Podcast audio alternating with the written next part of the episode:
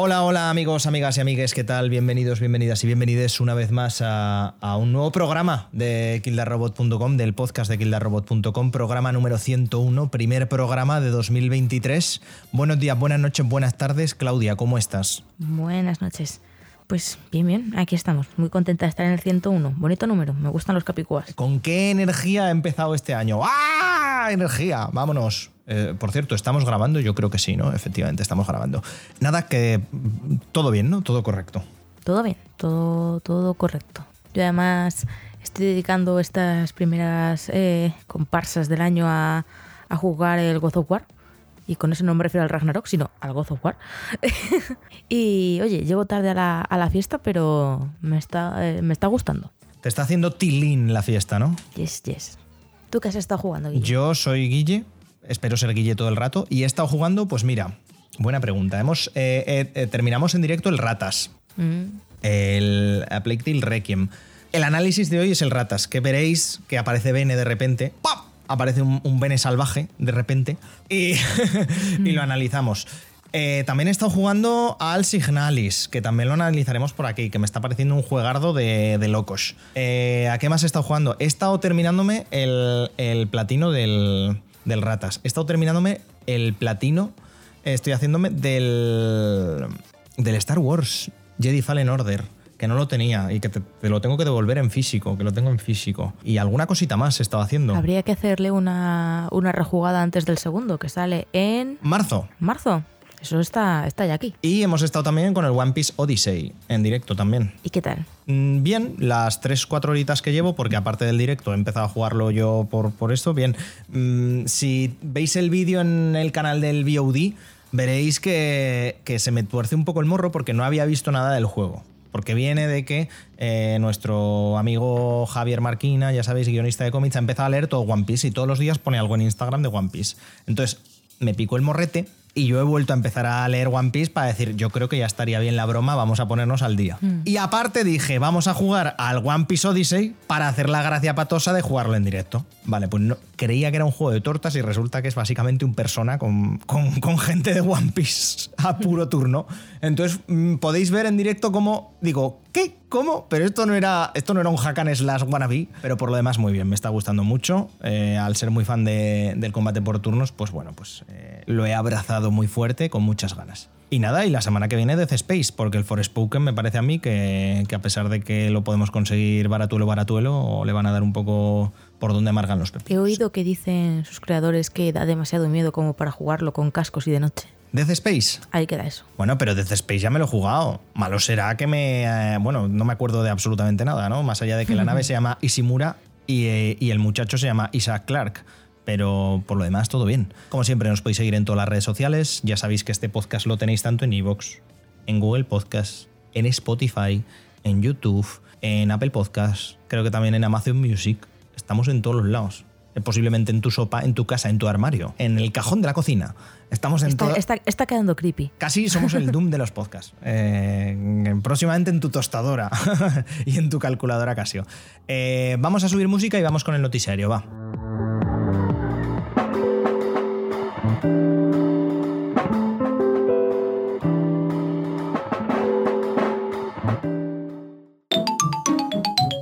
El noticiario.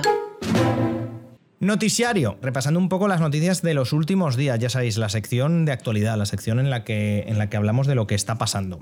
Esta vez va a estar copada totalmente por videojuegos porque tampoco está dando para cosas demasiado interesantes todos los, los otros mundos que nos, que nos suelen ocupar aquí en Kill the Robot. De todas maneras, creo que va a dar para mucho porque se está yendo un poco, se está yendo un poco al garete, Claudia. Y dirás, ¿el qué? La industria en general. La- en general la industria se está yendo al garete. Mala época para la industria, desde luego. Mala época para hacerse developer de videojuegos. Mamá, mamá, de mayor quiero hacer videojuegos. Mm, no, hijo mío, no, eso no tiene futuro. Y vuestra madre, pues ahora mismo tendría, tendría relativa razón.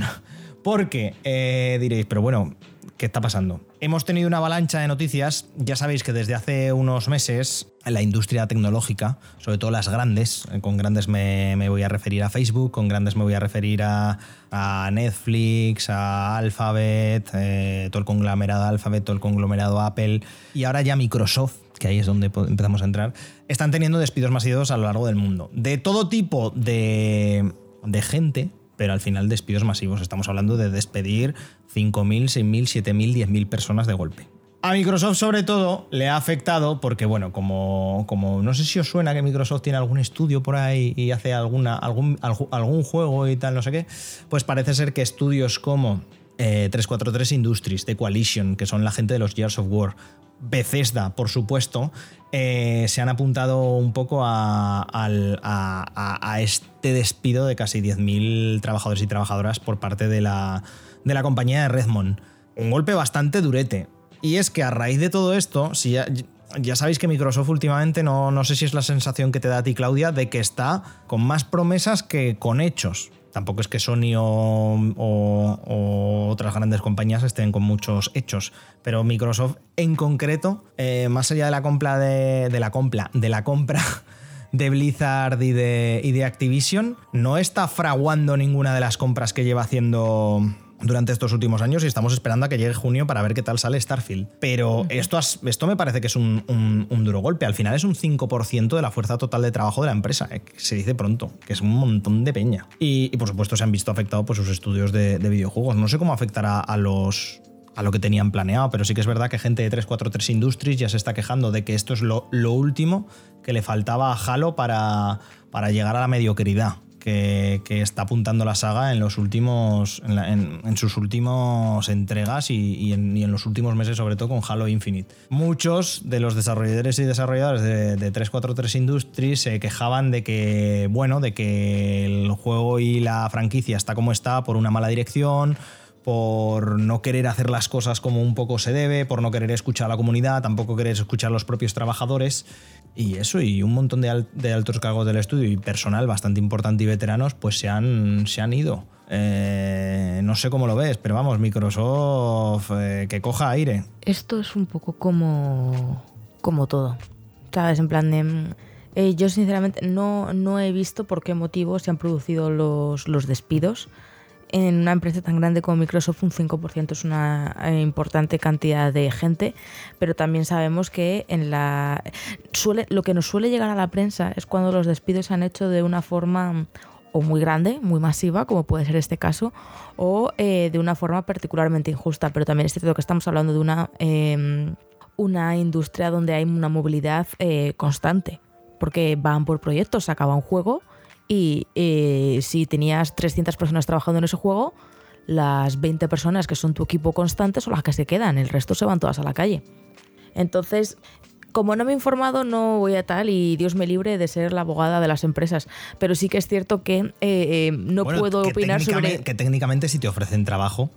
a ver. Puedes ser la abogada de las empresas. Pero sí que es cierto que no, no sé a qué responde este esta, la, cuáles son los motivos para que han dado para este masivo. Si es por malos resultados, si es por tal, pues podríamos hablar de una preocupación.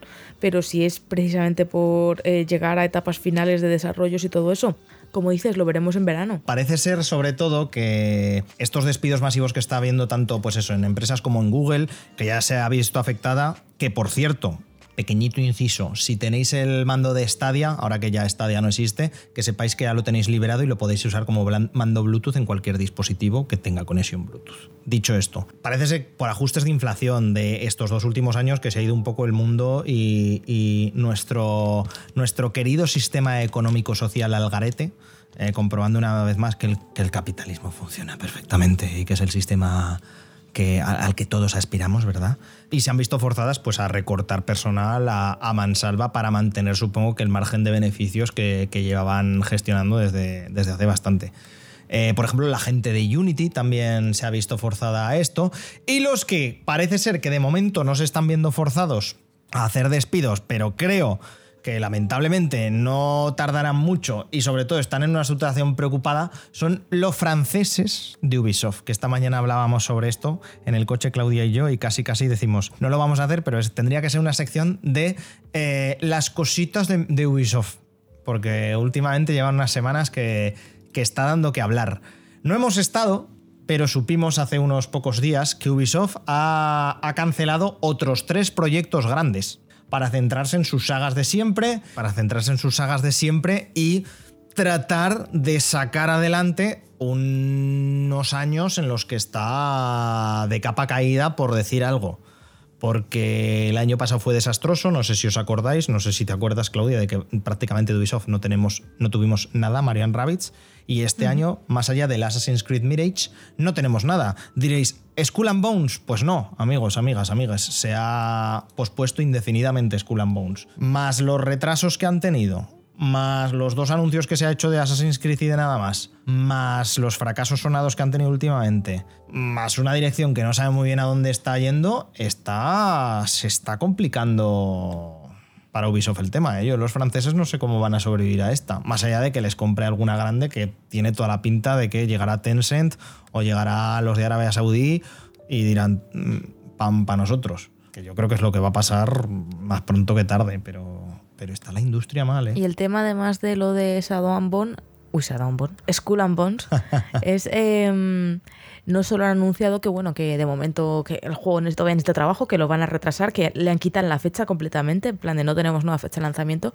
sino que como Sony con estas cosas es de una ética ta ta ta como han quitado la fecha directamente están haciendo devoluciones de todos la, a todos aquellos que reservaron el juego y lo han eliminado directamente de su store que os recuerdo que el último ejemplo que tenemos grande de esto, de cuando Sony no le convence una cosa o no pasa su estándar de calidad, como fue en el caso de Cyberpunk, se quita de la historia a tomar por culo. O sea, no se, no se andan con chiquitas. Y ya saldrá. Y pasó en todo y al final, pues bueno, se ha resuelto de aquella manera. Ya sabéis que yo soy bastante crítico con Cyberpunk, pero se ha resuelto de aquella manera. Pero ya quitar las reservas directamente no suena bien, no pinta bien. Uno de estos proyectos también que canceló Ubisoft era el, Project Q, que ya teníamos algún. Creo que se abrió como una beta, un alfa para probarlo, que era así como un juego multijugador y demás. Unas cosas raras. Eh, lo que está pasando con Ubisoft, porque es que encima, eso, sabemos que varios estudios los tienen en un supuesto juego de Avatar, varios estudios estarán en un supuesto juego de Star Wars y varios estudios estarán con los Assassin's Creed. Pero es que no se está cristalizando nada. Entonces está siendo relativamente peligroso, yo creo, para la empresa. Súmale que Yves Guillemot, como siempre, la estaba liando y es que a los trabajadores ni más ni menos les envió un correo que, que vosotros sabréis que la pelota está en vuestro tejado si queréis que funcione la empresa. Por supuesto, si hay algo que se le da bien a los franceses aparte de ser es, eh, es, es, y lo estaréis pudiendo comprobar estos días cuando sale el podcast, es hacer huelga. Otra cosa no, pero a los franceses hacer huelga se les da muy bien. ¿eh? Lo de las revoluciones lo llevan gestionando bien desde hace siglos. Y por supuesto, pues se ha puesto, han puesto en el grito en el cielo, se ha tenido que disculpar de manera interna con ellos. Pero eso, los trabajadores ahora mismo están, están por supuesto, pidiendo una inmediata subida de sueldos para compensar la inflación mejoras en el trabajo, en las condiciones de trabajo, transparencia en cuanto a la evolución de la empresa y de los proyectos y compromiso contra las políticas abusivas a los empleados, que recordamos que Ubisoft es una de estas que tiene un, un histórico para colgarlo ¿eh? de un póster. Está complicada la industria, es que está complicada. Es que a esto también se suma otros 46 despidos en Riot Games. Eh, se suman también los despidos que ha habido en, Unity, creo que era, en, el, en, la empresa que hace el motor gráfico. Está raro, ¿eh, Claudia? Está esto raro. Ya te digo, la verdad es que a nivel de noticias no hemos tenido mucho destacable de decir que dé buenas impresiones de cara al año. Vamos a ver. Vamos a ver. Vamos, a ver. Igual es el invierno, son todos eh, veranistas y cuando empiece a hacer calor tenemos buenas noticias. Porque vais a ver ¿eh? que este, el noticiario va a ser cortito hoy, el podcast ya vais a ver que va a ser reducidito, porque vamos a pasar a una cosa, yo creo que medianamente semanal. Pero eh, Ben está muy a tope con lo de la semana. Quiere la semana, vamos a tope, claro que sí. Eh, ya lo iremos viendo. Pero bueno, continuamos con esta ola de pesimismo. Bueno, de pesimismo no. De en este caso va a ser de realidad. Porque, a ver, Claudia, te pongo en la tesitura. Juego de terror Tú eres un inversor, o una inversora en tu caso, vaya. Una inversora. Quieres meter dinero a un estudio nuevo, con alguna gente veterana de la, de la, industria, pero nuevo. ¿Qué van a hacer? Un juego de terror con gráficos hiperrealistas y que se centrará en el survival horror. De una franquicia totalmente nueva. ¿Vale? A ver, estoy seguro que como eres una tía inteligente, esperará retorno, pero tampoco una cosa muy loca, ¿no? Depende de los famosos que me metas. casi, casi sin famosos, gente desconocida. Las hay, pero bueno. Vale, pues así está la gente de Calisto Protocol, que no se lo vio venir y dijo, mira, ¿sabes cuántas copias vamos a vender? 5 millones de copias. Call of Duty, no conozco. Calisto Protocol lo va a conocer la gente. ¿Sabes cuál es el tema de Calisto Protocol? Que tenían el hype tenían el marketing y tenían un juego prometedor. Pero el juego ha salido regular. No, ni siquiera mal, simplemente ha salido regular. Y cuando estamos hablando de una franquicia nueva, o el juego sale redondo, tienes buen marketing y tienes un juego redondo, quizá no muy largo, quizá no muy tal, pero redondo, una experiencia que puedas recomendar. El juego se vende. Ojo, que a ver, que le están pintando como fracaso porque es que resulta, eh, según MK Odyssey, que es, un, que es un medio coreano, el juego costó alrededor de 161 millones de dólares. Cuidado, 161 millones de dólares. Pero ¿sabes cuánto ha vendido? Que es que el juego ha vendido más de 2 millones de copias. Y aún así lo están considerando un fracaso. Eh, dos millones de copias, sé por más de uno y más de dos que se estarían dando con cantos en los dientes, pero, pero en cualquier lado. Claro, son, son dos millones de copias, pero al final es un juego en el que has invertido mucho, porque buena, ver, buena parte de esos no, pero eh, ha habido un buen chunk ahí ¿sabes? Habría que ver si ese, si ese, ese, ese presupuesto incluye el marketing, porque hemos tenido el Calisto Protocol, era hasta la sopa en todos los eventos, un montón de publicidad, un montón de eso. Entonces, son buenos números, pero no lo quizá los buenos números que se esperaban para toda la pasta que se han gastado en ello. Es eso, pero me refiero que, que me sorprende que se siga considerando un fracaso el, haber vendido dos millones de copias en el primer mes, porque es que Callisto Protocol cumplió el mes el, el pasado 3 de enero. ¿Sabes? Que llevamos mes y medio con el juego. Un juego que no sé si será el próximo análisis o el siguiente, pero poco le queda para que lo analicemos aquí, lo analizaré yo, no sé si Sarai, que lo está jugando ahora, también se vendrá, pero no lo sé. Pero el juego ya me lo pudisteis ver en directo, no es...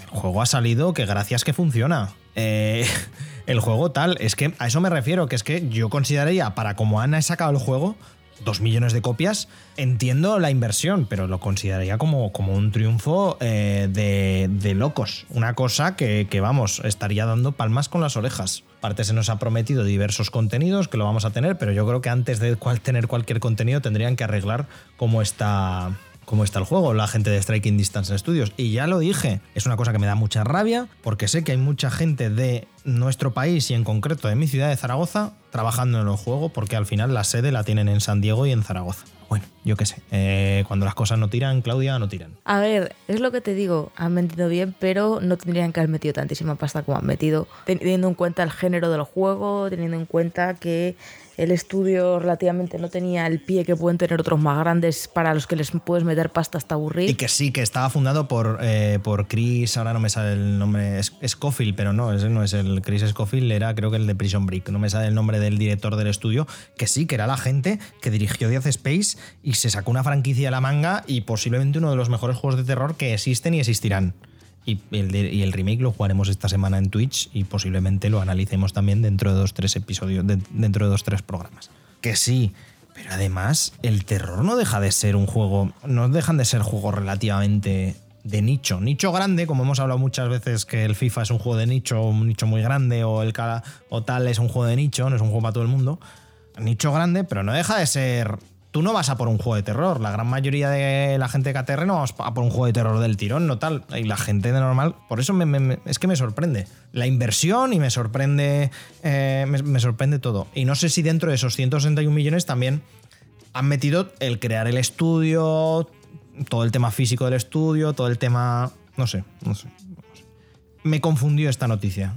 Sinceramente, la supimos a, principios de esta semana y me confundió. Dije, ¿pero cuánto esperaban vender esta gente? ¿Cómo que 5 millones? ¿Pero de dónde? Si no hay gente para venderle 5 millones de, de, copias. Eh, yo creo que no tuvieron demasiado en cuenta el nicho se les fue de la mano. Pues eso es una, es una lástima.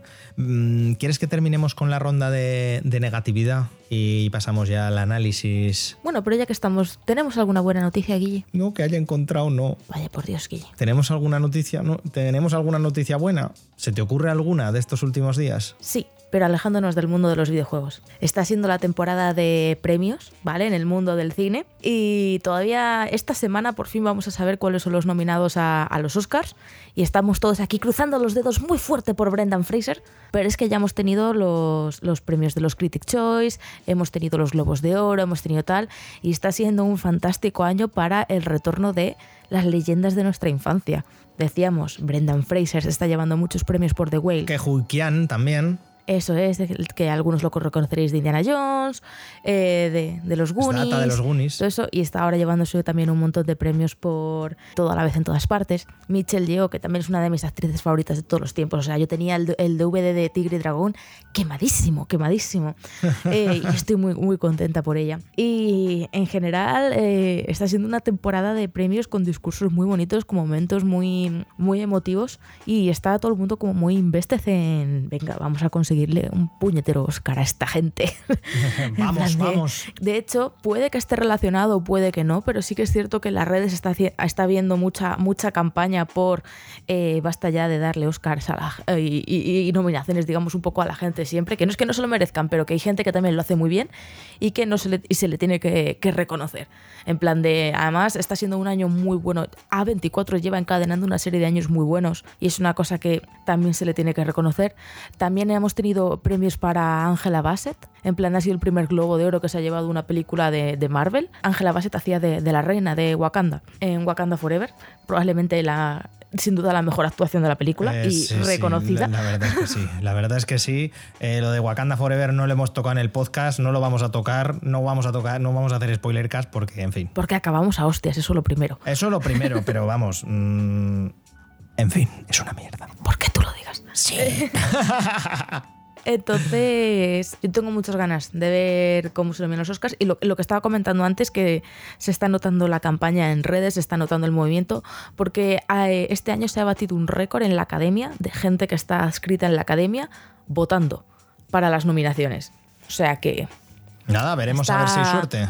Está el mundo del cine muy. juju. Eso es algo bueno que algo bueno bonito que ver y todo eso porque está bien cuando actores así además que llevaban mucho tiempo sin hacer nada llevaban tal son reconocidos de esa forma y Y que ya, y que ya era hora. por, eh, sí, por acabar el noticiario en una nota un poquito tal de gente que me cae bien Brendan Fraser Bueno, vale, pues eh, gente, hasta aquí el noticiario con esta noticia relativamente positiva como es tener a gente tan, tan válida y tan igual que The Whale debe de ser un peliculón de no creérselo, ¿eh? Debe de ser una cosa de no creértela. yo tengo ganas de verla sé que voy a llorar como una enana pero es como por ética por principios tengo que verla De todas maneras, eh, Brendan Fraser, que para mí sigue siendo, junto a las tres de Indiana Jones, eh, tiene mi- las dos películas de aventuras a las que vuelvo siempre y que da igual cuando esté, que siempre me alegran y siempre y es lo mejor, ¿eh? Mucho ojo porque como estamos eh, teniendo la, la Brendan Fraser Reina, San, Reina Sans, están aprovechando para volver a poner la momia en 4K en cines. Ojalá Dios bendito. Y Brendan Fraser se está pasando por los cines de donde le pilla. O sea, se presenta allí en plan de hola y todo el mundo. Joder, eh, ojalá, no, obviamente en España no va a pasar, pero ojalá Dios, ¿eh? Ojalá. Dios. Vaya que sí. Nada, vamos allá. Iba a decir otra cosa, pero oye, lo estamos terminando un poco relativamente positivo. Subimos música, decimos a Bene que entre. Bene, ven. Ven, Bene. Sergi, Ven, aquí. ven, las ratas te invocan. Mm, Vamos a hablar de las ratuflas, Bene y yo, y ahora volvemos Claudia, Claudia y yo a las con las recomendaciones. Música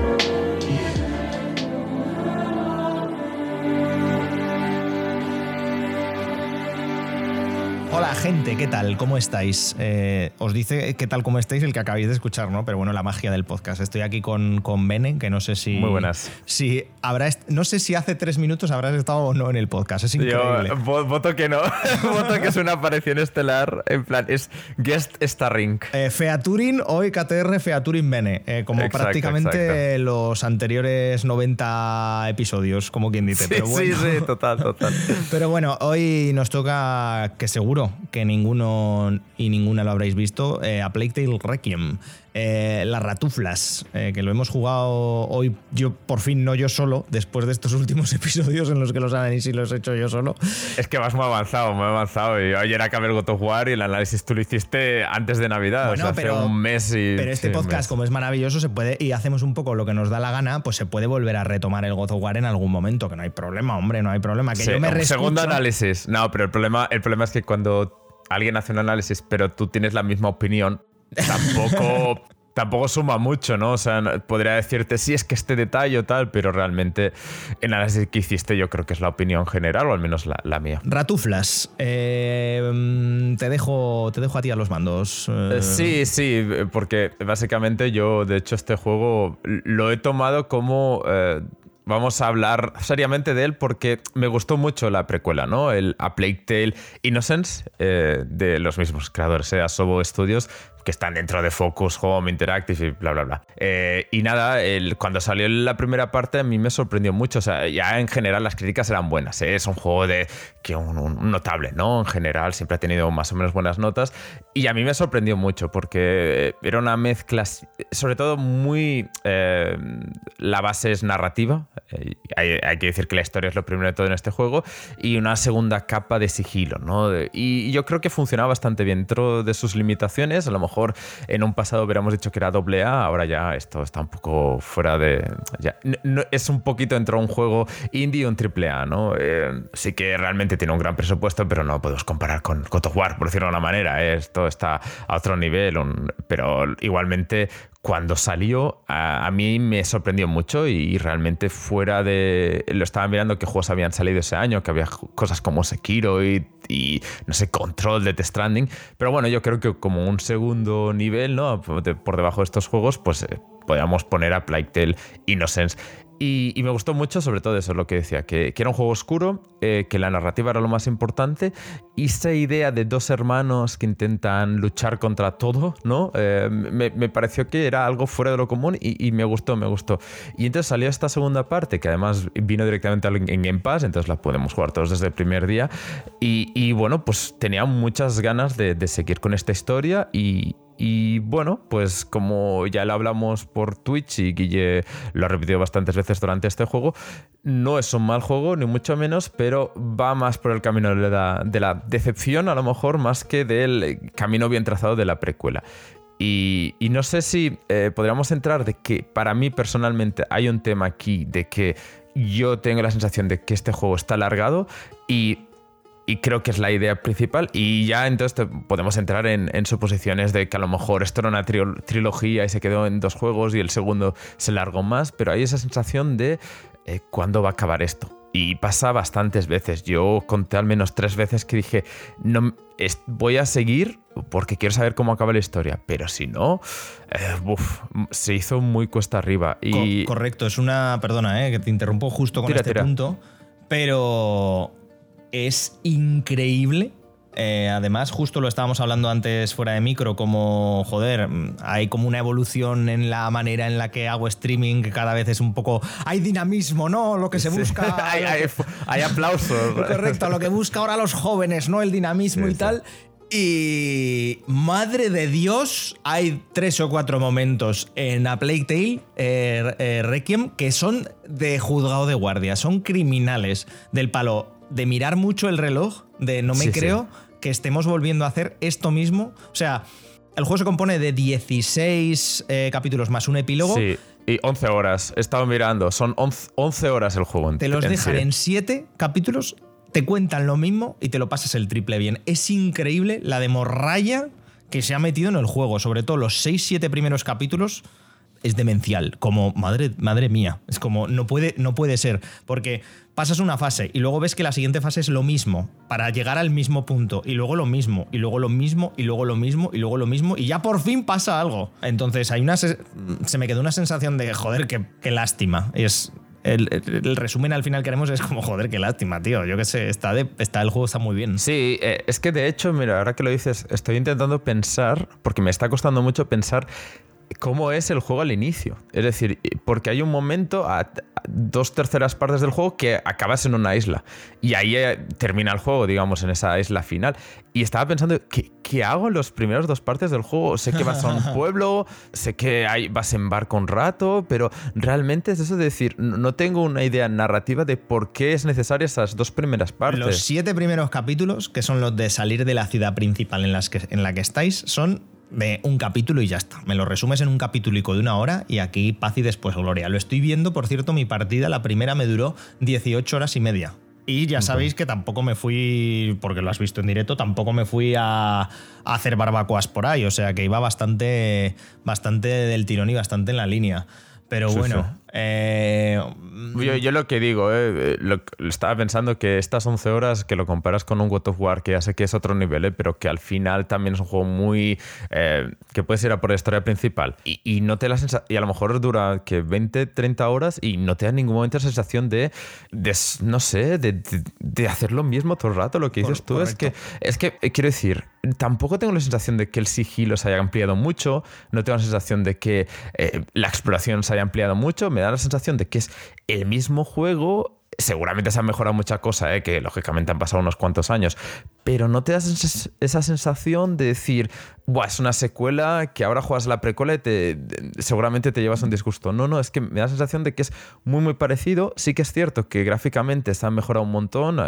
bueno, es un, es un, no sé, es algo impresionante cómo se ve el juego, pero eh, no sé, me da la sensación de que lo que dices tú, a lo mejor lo recortas por ahí por allá y te sale. Yo te digo que la última isla, que de hecho creo que es la mejor parte del juego, cuando dejan una isla entera para explorar y que puedes perderte por ahí por allá, eh, no sé, lo amplías, haces esa isla como tu, base de operaciones o algo así, y no sé, y, y mucho mejor es que realmente eh, son dos personajes que en el primer juego les pillas muchísimo cariño y en este segundo es que dan un poco la sensación como que se acabe ya esto y, ya está. No, sé, es que realmente me sabe muy mal porque a mí el final me gustó muchísimo, me parece muy bonito dentro de lo que cabe de toda la oscuridad que es el juego en general, pero todo, todo, eso tiene momentos muy impactantes y momentos no sé, que hay momentos así como de, que tienes que huir, que creo que están muy bien hechos, y hay momentos de sigilo que funcionan mejor que otros porque te ayudan otros personajes,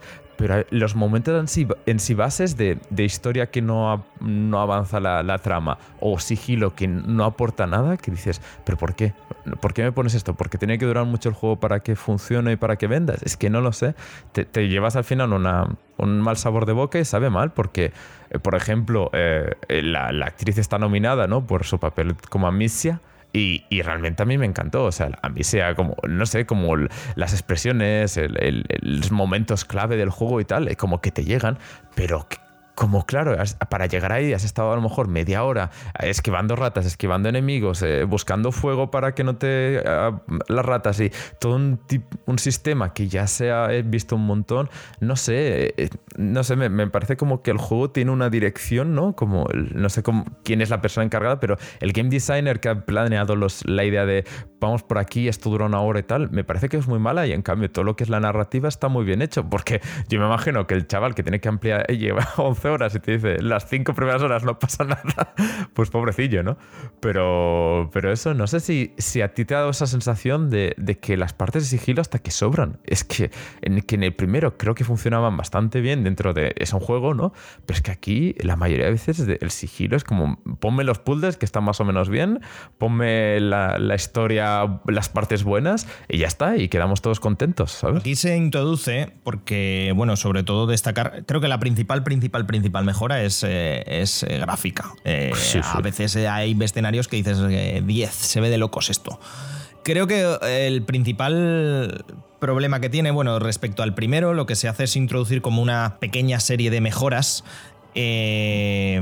para, para el personaje que valga la redundancia, mejoran eh, con, dependiendo del estilo de tu gameplay. Pues tendremos muchos, muchos encontronazos con, los diferentes tipos de enemigos como pasaba en el, en el primero. Ahora ya no son la, Inquisición, son otra gente que no vamos a desvelar porque esto no es el spoilercast.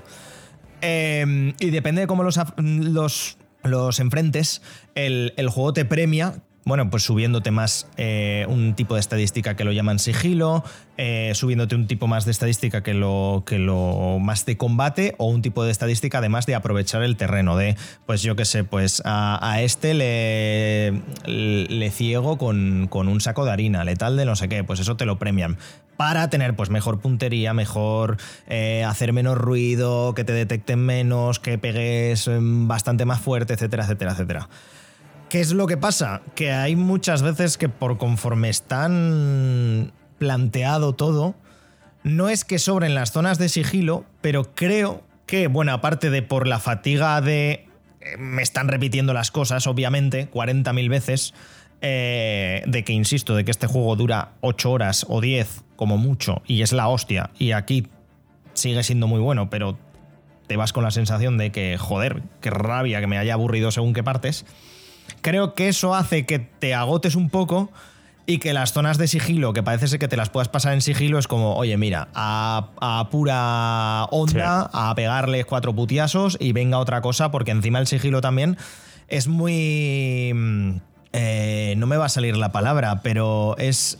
Mm, te castiga mucho el hecho de no hacerlo pixel perfecto. Sí, y además que eh, hasta muy avanzado el juego no tienes esa lo típico de todos los juegos en modo detective, ¿no? De hoy en día de que puedes saber por dónde te están pasando los enemigos. Entonces hay muchos momentos que te giras una esquina y te encuentras un tío de cara y, no has podido prever. O sea, no, ha habido una.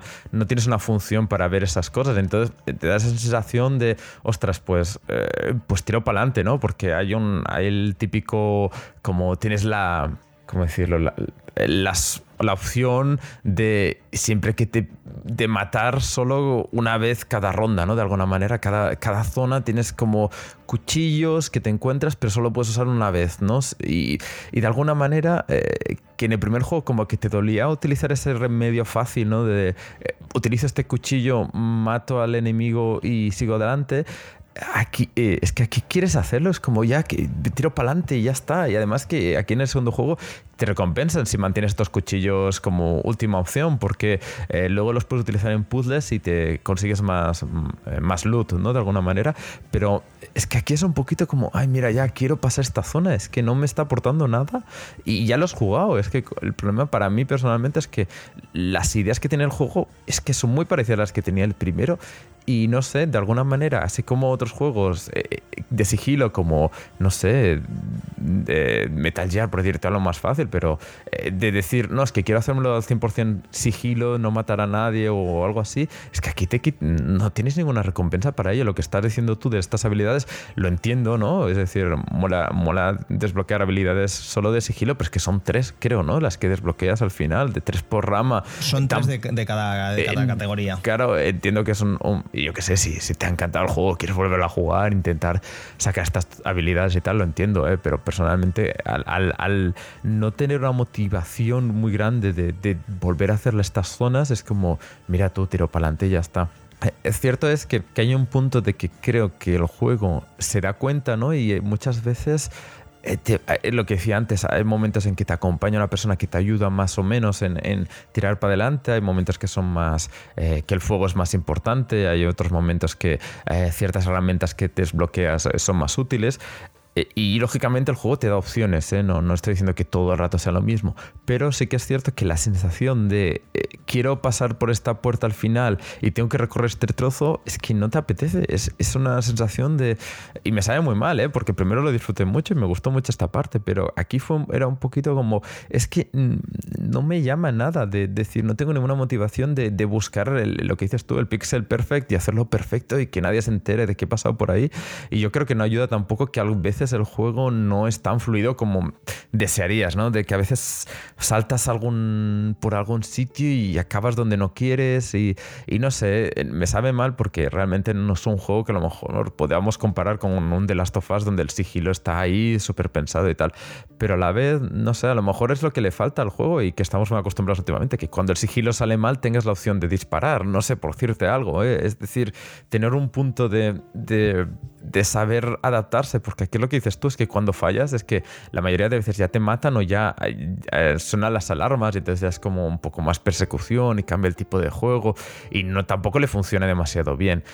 No sé, es como que, me da la sensación de que a mí me dices que el juego no hay historia, que solo es la parte de sigilo, y te digo, mira, pues muy bien, eh, lo dejo. O sea, me veo, no me apetece no me apetece, no me apetece. El motor del juego son básicamente saber qué le va a pasar a estos dos. Claro. A ver cuál es la siguiente desgracia, porque son un par de, desgraciados. Sí, sí, les, les, ocurre, pero sí que es verdad que es lo que te digo. Y, es que lo estoy viendo ahora en How Long to Beat.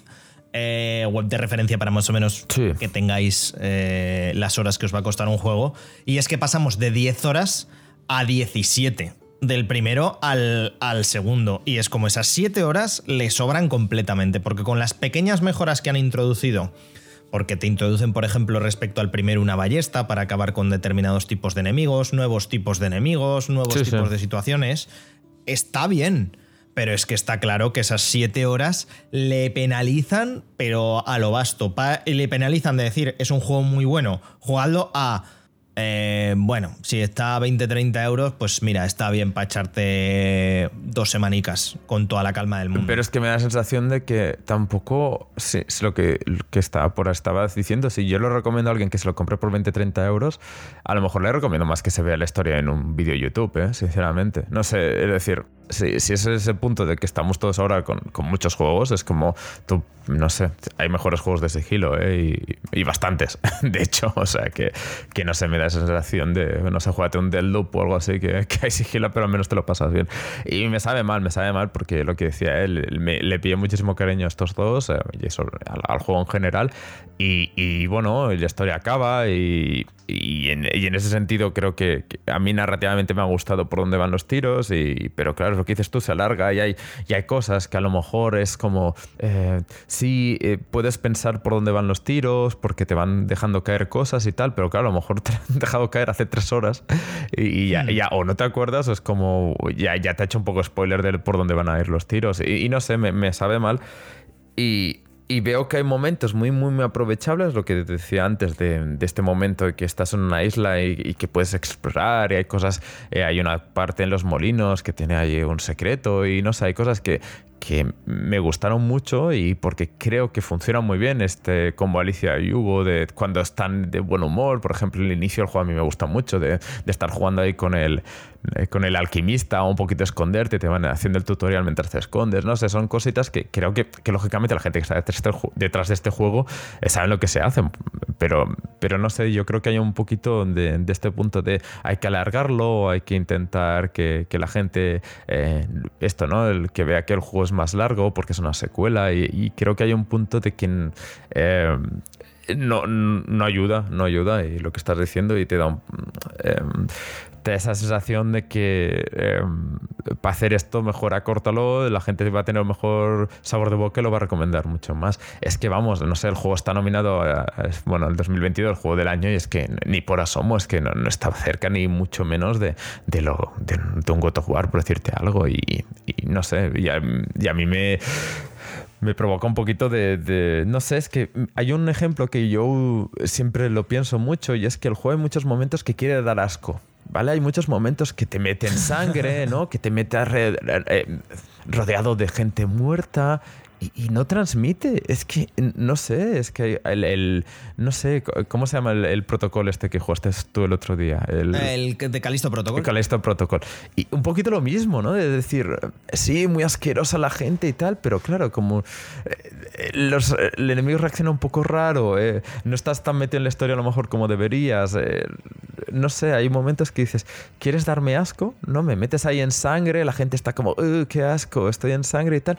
Pero claro, es que estamos en un, en un mundo audiovisual donde eh, vienes de un The Last of Us que cuando te, explota algo de sangre alrededor, te, tienes las marcas de sangre, lo notas, eh, la ropa reacciona distinto y aquí es como, qué asco. Y dices, bueno, es que tampoco te da un asco visual, tampoco sonoro y realmente no, no, estás en la historia pensando, oh, qué asco, porque realmente creo que hay un punto del juego que no combina tampoco demasiado bien el punto de esto es triste, tienes que llorar cuando todo es muy triste, ¿no? Es como lo que dices tú de eh, desgracia tras desgracia. Hay un punto que, que no te esperas que nada vaya a salir bien.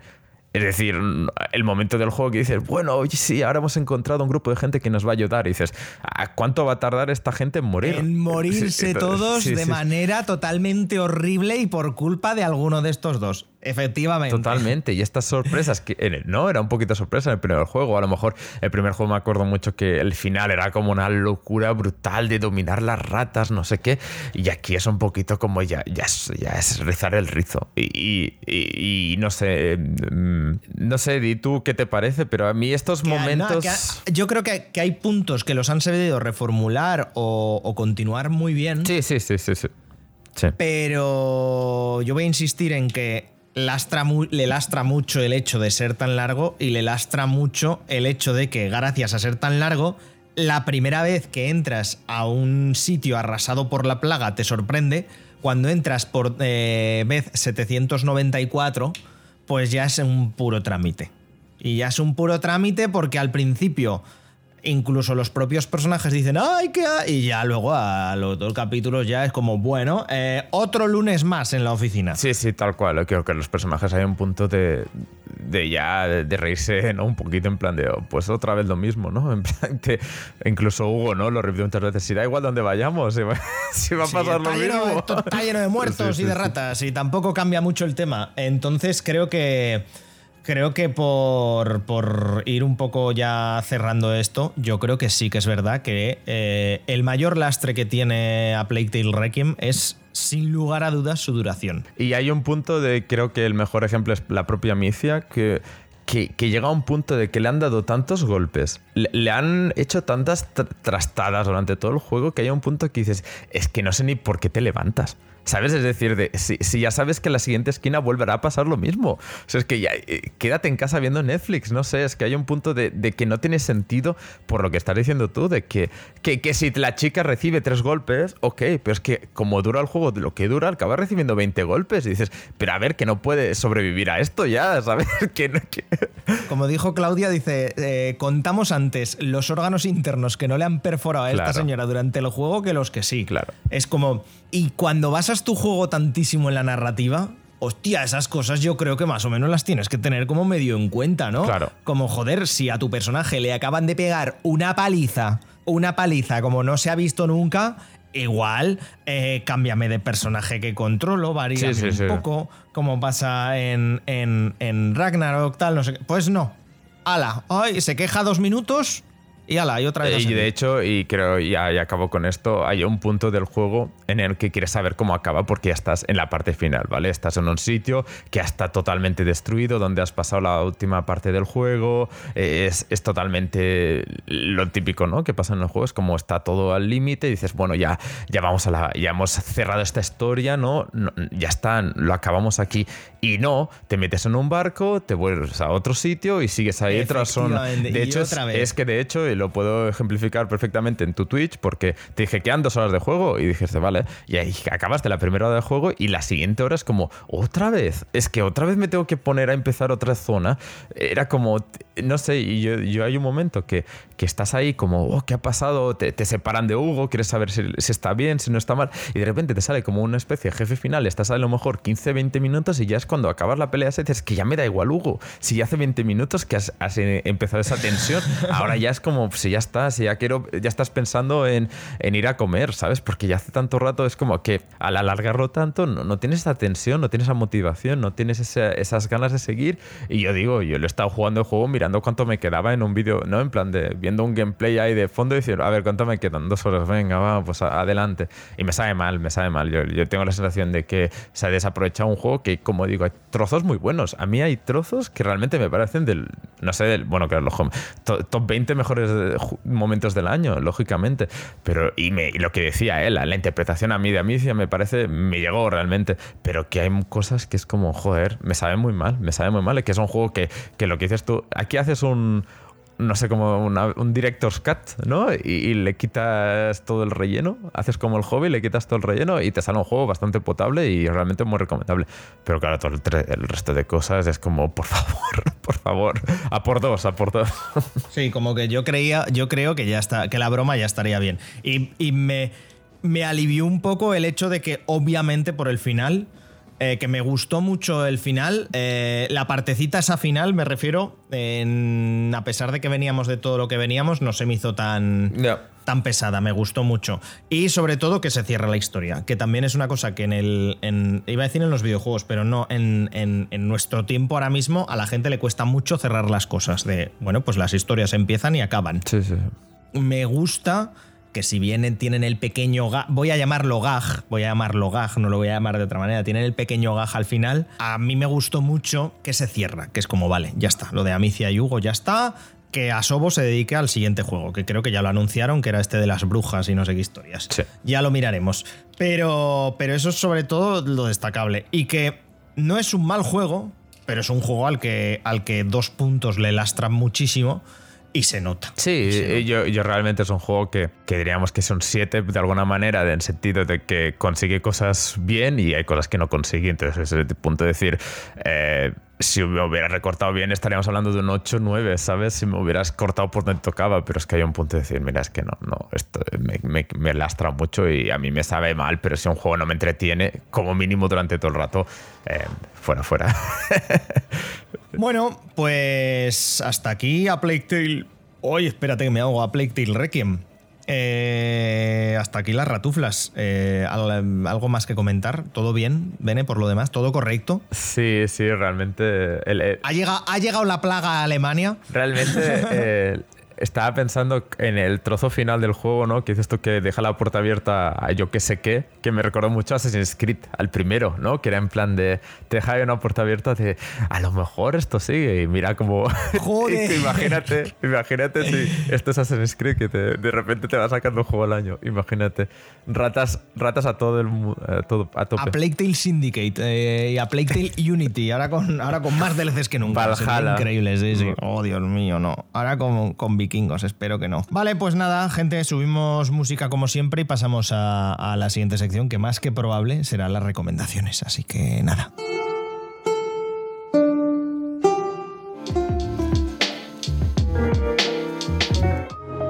Las recomendaciones. Hasta aquí te iba a decir el programa, pero no. Hasta aquí el, análisis, el comentario. Eh, el monólogo sobre las, las ratuflas, sobre a Plague Tale Requiem que hemos hecho Don Sergi y, Don Guillermo, alias yo. alias yo. Em, ya lo sabéis, un juego que, ha sido un poco una lástima. Eh, demasiado largo eh, para, para lo que necesitábamos. De todas maneras, recomendaciones. Claudia, ¿tienes algo? Pues un poco a raíz de lo que hablábamos antes del análisis, ¿vale? He visto hace unos días la de Toda la vez en todas partes, que era una cuenta pendiente. Y. Joder, es una pasada. y ya está, y hasta aquí las recomendaciones. Es una película además que creo, considero que cuanto menos vayas sabiendo, mejor te lo pasas. Te, es muy compleja, tiene eh, muchísimos detalles, muchas tal. Creo que eh, yo la vi dos veces además en el mismo día, simplemente porque después de acabarla fue como, Dios, cené y me la puse otra vez. En plan, necesitaba volver a asimilar todo lo que había pasado y, demás. El caso es que todo el reconocimiento que se está llevando es muy, muy, muy merecido. Y si hasta ahora no habéis tenido demasiado interés o estabais esperando una oportunidad, eh, esta es vuestra oportunidad. Esta es vuestra alarma del despertador para que vayáis y os pongáis la, la película. Porque Mm, en serio, vale muchísimo la pena y no os vais a arrepentir. O sea, no me cabe en la cabeza que, que alguien ve esa película y no le caliente el corazoncito. Es una cosa que simplemente no. La tengo pendiente y creo que voy a. creo que me voy a poner eh, esta noche con, con ello. Toma. Creo que sí. Sí, sí. O sea, me refiero, porque una de las cosas que, siempre os digo, que se me cuesta mucho terminar de grabar y ya ponerme a editar, porque es una rayada estar escuchando cosas que acabas de, de, escuchar hace una hora. Es como. No, mejor darle dormir y mañana. Exactamente. Y mañana por la tarde hacerlo en un momento antes de hacer el el directo y ya dejarlo ya para publicarse el martes, que es lo que, lo que estamos haciendo esto. Y, ya está, y, poco más. Y, perdón que te, Eso te iba a decir. Y, aparte de eso, por volver a entrar un poquito al mundo de los viejos, bueno, ya os he comentado que estoy jugando al, God of War, pero jugar al God of War no significa que haya dejado de lado el Dreamlight Valley. mi, una de mi, uno de mis vicios más recurrentes desde que salió, porque eh, recientemente, eh, un poquito antes de que acabase el año, lanzaron una actualización, su versión 2.0, 2.0, 1.2, 0.2, bueno, no sé, cómo se diga, cuando están en, en acceso anticipado, que incluye a los personajes de toda historia, a Buzz Lightyear y a Woody, y también incluye a Stitch. Que Stitch, o sea, yo cada vez que hablo con Stitch, me muero un poquito del amor. ¿Vale? Hmm. Tengo una misión que tengo que controlar su nivel de maldad y es como, es maravilloso, en serio. estoy muy contento últimamente con mis decisiones porque todas me dejan el corazón calentito. Si no habéis jugado Dream Lead Valley, lo tenéis en el Game Pass gratis, en plan de, dadle una oportunidad. En plan de. Es que es, un pozo de horas cuando no tenéis nada más que hacer, pero está muy bien. es que es un juego que está muy bien. Está muy, está muy bien. Está muy sí, bien. sí, sí. Eh, parece una tontería, pero es que es muy sólido. ¿Sabes? Para ser un acceso anticipado es súper sólido como juego. Ya. No sé cuántas horas le he echado. Un porrón Nada, pues eso está bien. Joder, eso es al final lo que, lo que buscamos y lo que queremos. Correcto. Oye, pues eso es, la, eso es lo ideal, eso es lo que... Lo que se busca, Claudia, es la tranquilidad. Y tú la estás encontrando con, con el Disney Dream Valley, pues entonces pues ya está, no hay, Yes, yes, yes. no hay, que, no hay que darle más vueltas al tema. Eso está muy bien. ¿Algo, algo más? Además, está bien un poco, ¿sabes? En plan de porque luego cojo, me pongo al God of War, me sale un, un puzzle de darle a, a- con el hacha a putas bells, a putas campanas, y me saca de quicio, no soy capaz, y me digo, a tomar por culo, Lad Valley. Y como voy, como juego con el mando, me cojo, cojo el mando de la Play, me voy al ordenador, lo conecto en el ordenador, así como con rabia, y luego ya puedo volver a coger el mando, de la- el mando del ordenador, irme a la Play y decir, vamos, Kratos, ahora sí. Eso está, eso está bien, ¿no? Como eh, eh, Disney como método de yoga. Creo que gracias a Adrian Light Valley podría jugar a Dark Souls. Alguien está hablando, Claudia juega en directo a Dark Souls y, vemos, a y ver. vemos- y vemos cómo se te funde el alma. como... ¡ah! No, no, Ta- Tampoco, tampoco. no nos pasemos, ¿no? pasemos. Bueno, había que intentarlo. A, a ver, yo intentado esta. Vale, bueno, oye, yo qué sé, nunca, nunca se sabe. Esta semana, ¿sabes qué he hecho estas dos últimas ¿Qué has semanas? hecho estas últimas dos semanas? He ido al cine a ver el rebuild de Neon Genesis Evangelion. Ojo. La recomendación que huele. La recomendación que no se ha duchado. La recomendación otaku. No, de verdad. Eh, si nunca habéis entrado al universo de Hideki Anno de Evangelion, creo que es muy buen momento para hacerlo con este rebuild de Evangelion. Ya salió hace un tiempo, ya la recomendé aquí, pero es que verla en el cine ha sido como renovar mi ilusión por Evangelion. Es una serie que me gusta mucho, que descubrí pues cuando empezaron a ver, yo qué sé, emules y cosas así, 2004, 2005, en donde no entendía absolutamente nada. Digo, ¿por qué esta gente está, está en los robots? ¿Por qué son niños? ¿Por qué aparece una cabeza gigante? ¿Por qué en el episodio no se está moviendo nada? Tal, no sé qué. Pues ahora, para quien no lo sepa, eh, se quedaron sin presupuesto en su día, porque es una cosa tremendamente extraña y tremendamente tal. Y pues cuando vio que la gente se gastaba los dineros en los moñacos y tal, pues le dijeron, hombre, yo creo que igual te volvemos a dar dinero hidequiano y ya haces lo que tú quieras con un Evangelion. Y sacaron cuatro películas que entre la tercera y la cuarta casi pasa una década y casi nos da un parraque, por decir, esto no sale al final. Creo que está muy bien cerrado, creo que, que el autor y todo su equipo hacen al final lo que se quería haber hecho en un principio, creo que es la historia definitiva para, para rumiar Evangelion y para conseguir Evangelion. Y también tiene movidas como muy otakus. Tiene escenas que es como, madre de Dios bendito, todo mal. No dejan de ser al final gente adolescente de 14, 15 años. eh, los pilotos de los EVAs, no deja de tal, dejan ahí la típica, la típica suspensión. Está la suspensión de la credulidad, pues tienes que hacer la suspensión de el japonés salido, ¿no? Es como, vale, ok. Esto lo tengo que dejar aquí porque si no, porque si no, no, no hay Evangelion. Pero una vez, una vez haces eso, eh, lo sigo insistiendo y sigo, que, y sigo creyendo que es un producto cultural extremadamente interesante, extremadamente guay extremadamente maravilloso. Y que al final habla más de- de muchas cosas más aparte de... Tiene mucho subtexto. Ah, habla de muchas más cosas que niños cogiendo mecas y peleándose con monstruos. Y, y iba a recomendar algo más, pero técnicamente no. Estoy leyendo. Técnicamente no. Técnicamente no. He empezado a leer El problema de los tres cuerpos de Cixin Liu. Louis. Lu- ¿Liu o Louis? Liu. Liu. Porque ha habido serie en Netflix, va a haber serie en Netflix, va a haber.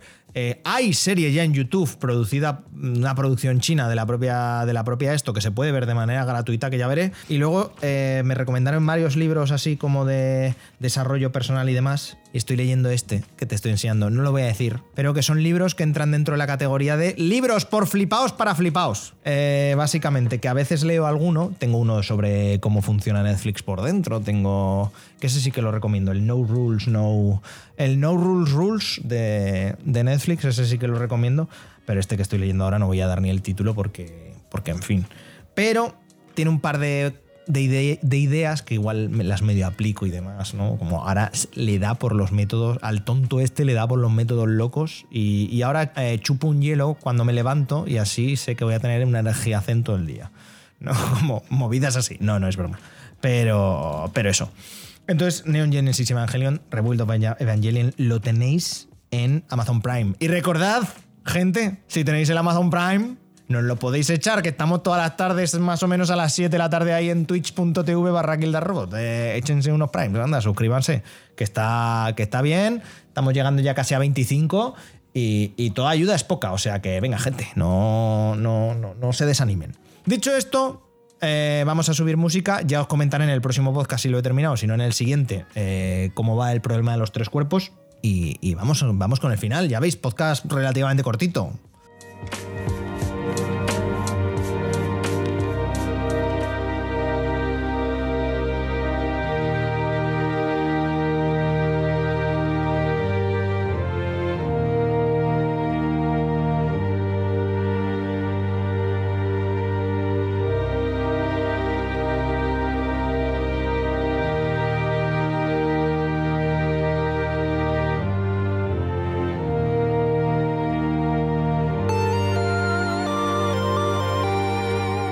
Hasta aquí el programa 101. Hasta aquí hemos llegado. No ha estado mal. No ha estado mal, es que ya veis, es que a veces es lo que tiene. Si quieres hacer los programas un poco tal, que esto lo hemos hablado, se acortarán porque es que hay veces que no hay. que puedes rascar noticias de estas absurdas y estar hablando 20 minutos, pero no, no tiene mucho sentido. Para eso ya tenéis muchos podcasts para, para hacerlo de manera también semanal y diaria. Nosotros ya sabéis que vamos un poco por libre. Gente, Claudia, Yo. libertad. Libertad. Vamos por libre, pues libertad, ¿no? Eh, gracias por pasarte. No hay de qué. Y, y Guille, que he sido Guille durante todo el podcast. Guille, Gracias por pasarte. gracias a ti por venir, Claudia. Eh, gracias también a Bene y a todos los que no han podido venir y tal, que, que hay gente, hay gente hasta de vacaciones. Hay gente buce que ha preferido irse a, a A bucear la otra punta del mundo. a la bucear, otra punta del un mundo a 22 bucear de enero. en vez de en vez de estar aquí grabando a las 9 de la noche un domingo. Es que hay que ver, ¿eh? Hay que ver, feísimo. Feísimo. Hay gente, en fin. Oh, me indigno. Bueno, me indigno. un, un besazo para ellos, claro que sí. Eh, nos vemos la semana que viene. Recordad que os podéis suscribir, nos podéis seguir por todas las redes. Estaría muy guay que lo compartieseis y si no, pues también está bien. Nos podéis poner comentarios debajo. No digo ya de dónde porque ya lo sabréis por dónde. Así que nada, un beso, un abrazo y un de todo para todos, todas y todos. Gracias por estar ahí. Nos vemos en el siguiente. Chao, chao. Adiós.